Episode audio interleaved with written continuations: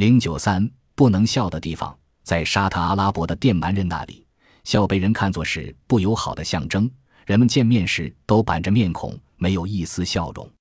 晚辈见了长辈，只是问安，不露笑容，这是对长辈的尊敬和孝顺。一旦笑了，则被认为是大逆不道，当面就会受到长辈的严厉斥责。晚辈毕恭毕敬地听候训斥，不得分辨。一对年轻的热恋情人。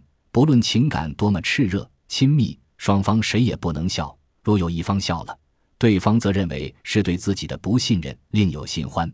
尽管相处很久的美满姻缘也就此作罢了。